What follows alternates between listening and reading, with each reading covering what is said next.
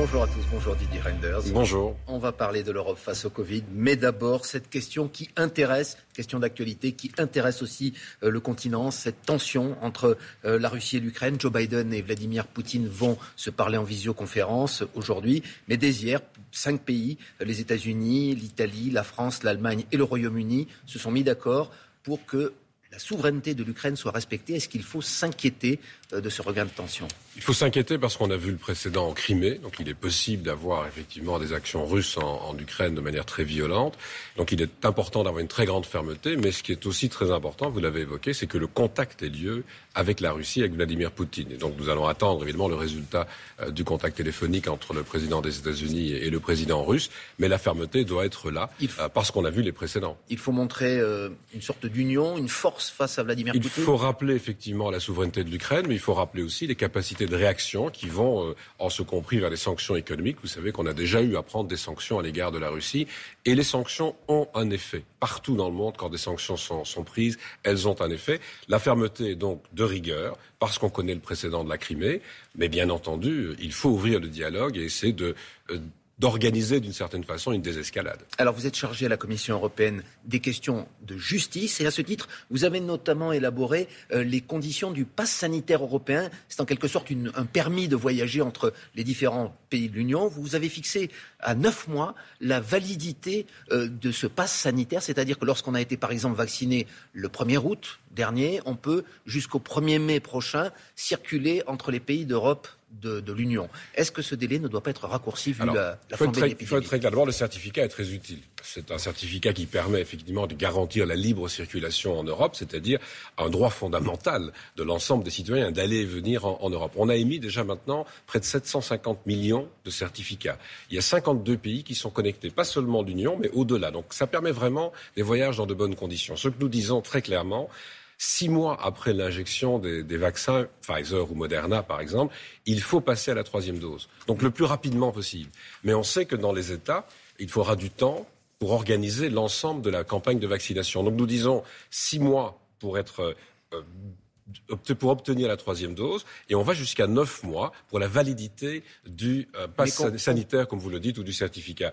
Mais ça veut dire que c'est pour le voyage en Europe. Ça n'empêche pas les États membres d'être plus stricts d'avoir une période plus courte de validité, par exemple pour aller à des événements, pour aller dans des restaurants ou à d'autres endroits. Mais qu'on vous comprenne bien, Monsieur Renders, vous allez exiger une troisième dose obligatoire pour lorsqu'on voudra voyager de France euh, dans un autre pays européen ou c'est encore euh, hypothétique? C'est ce que nous avons proposé aux États membres. Je crois que les États membres vont l'accepter. On est en discussion avec eux maintenant. Ce sera une recommandation adopté par l'ensemble des États membres, et ça signifiera que le certificat ne sera plus valide. Donc quand vous présenterez votre certificat, si vous n'avez pas cette troisième dose après neuf mois, le certificat ne sera plus valable, donc il ne s'affichera plus comme étant positif. Vous ne pourrez plus euh, organiser vos voyages de cette façon-là. Bien entendu, les tests seront toujours possibles. On pourra toujours voyager avec des tests PCR. Tous les pays ne sont pas touchés de la même façon. Est-ce qu'il est normal euh, de fixer les mêmes règles lorsqu'on doit se rendre, par exemple, aux Pays-Bas, qui est un des pays les plus touchés euh, par ce regain de l'épidémie, euh, que pour aller en Italie, où pour l'instant l'épidémie est contenue pour l'instant? Rien n'empêchera les États membres d'ajouter à la validité du certificat l'obligation d'un test et peut-être même d'un test dans des délais plus courts. Vous savez qu'on parle de 72 heures maintenant, on peut passer à 24 heures, par exemple. Mais ce qui est important surtout, c'est de rappeler que c'est la vaccination qui est la plus efficace. Donc on doit vraiment partout pousser à cette vaccination et à la troisième dose.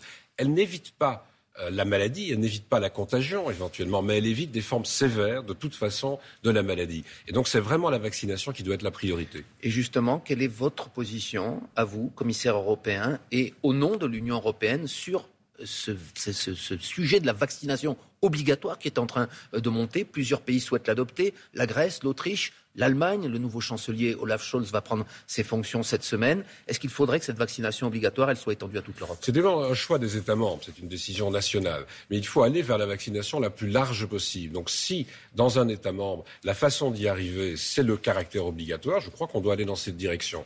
Si on, on hésite à aller vers la vaccination obligatoire, il faut tout faire pour orienter les citoyens vers le vaccin.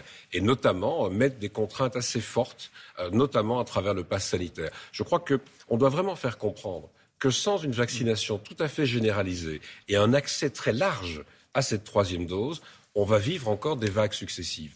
Elles sont annoncées. La vaccination est importante chez nous, elle est aussi importante à travers le monde. Hein. Ce n'est pas simplement en protégeant l'Europe qu'on va y arriver, c'est aussi en fournissant des vaccins ailleurs dans le monde. Vous dites que chaque pays doit fixer ses propres règles. Par exemple, la France vient de décider, c'est l'une des mesures qui a été annoncée hier, de fermer ses discothèques. C'est le cas dans votre pays aussi, en Belgique. Mais en Belgique, par exemple, on a avancé les vacances scolaires euh, d'une semaine avant, avant Noël. Est-ce que ce chacun pour soi, euh, dans les règles face à l'épidémie, il est de bon augure et il est suffisant? Ben, Nous faisons tout pour coordonner les, règles européennes. Mais elles ne sont pas coordonnées. Mais les compétences, elles le sont, par exemple, sur le certificat, sur le pass sanitaire, on vient de le rappeler, pour la libre circulation. Ce qui est évident, partout, il faut renforcer, je disais, la campagne de vaccination. C'est ce qui est en train de se faire.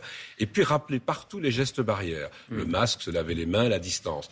Après cela, c'est vrai qu'il y a des différences d'un pays à l'autre, mais il y a aussi des différences dans l'intensité de la contamination, dans l'intensité de la pandémie. Alors, au moment où la décision est prise, elle correspond aussi à une situation dans le pays ou parfois dans des régions, parce que dans des pays plus grands en Europe, je crois que parfois il faut prendre des décisions régionales. Ça a été le cas en France à plusieurs reprises. L'OMS, l'Organisation mondiale de la santé, a estimé qu'il pourrait y avoir 700 000 morts euh, supplémentaires en Europe d'ici à février.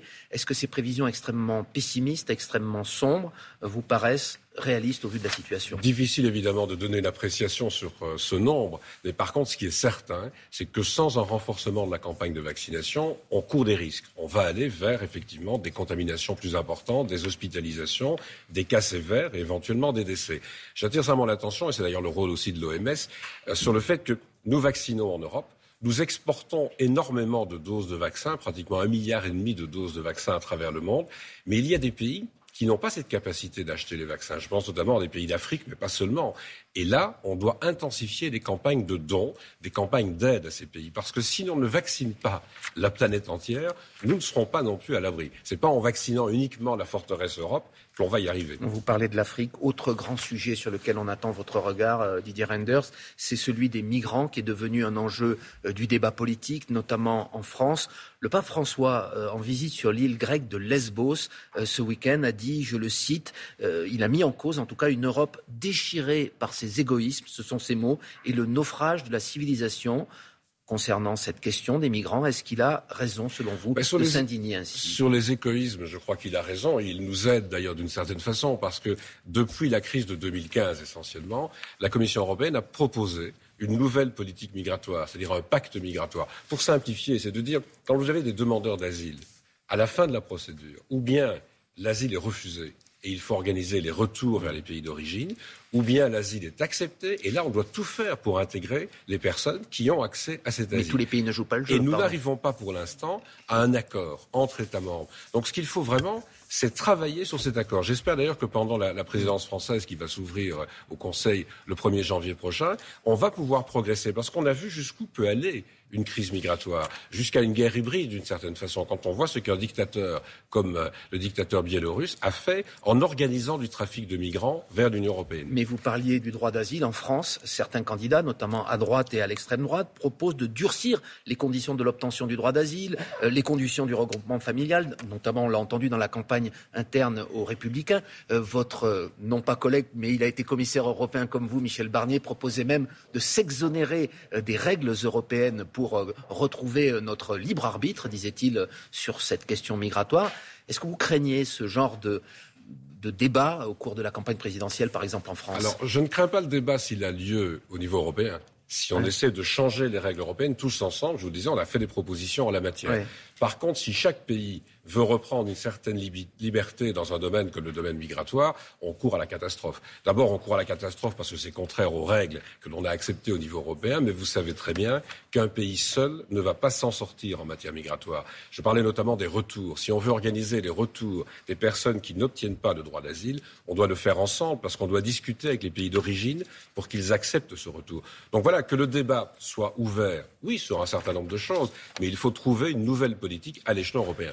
Regarde dans les institutions européennes le phénomène si on peut dire, Éric Zemmour euh, en France Est-ce que lorsqu'on voit aussi qu'un tiers des Français sont prêts à voter pour lui ou pour Marine Le Pen, c'est-à-dire pour des candidats à la droite de la droite, est-ce qu'il y a une inquiétude aujourd'hui en Europe par Je peux vous dire deux choses. D'abord, vous le savez, on ne va pas s'exprimer sur les, les, campagnes électorales nationales, on ne veut pas influer sur le cours des campagnes, mais des positions très radicales à travers l'Europe nous inquiète évidemment parce qu'elle complique très fortement la recherche d'un accord à l'échelon européen. On le voit avec des pays qui nous posent des problèmes, par exemple aujourd'hui en matière d'état de droit. Je pense à la Hongrie, à la Pologne. Et donc plus les positions sont radicales à l'intérieur d'un État, plus il est difficile de mettre les 27 d'accord. Donc ça, effectivement, ça nous inquiète. On vous a entendu ce matin. Merci beaucoup Didier Renders, commissaire européen à la justice. Vous allez rencontrer plusieurs ministres aujourd'hui. Vous allez vous rendre au Sénat. Très bonne journée.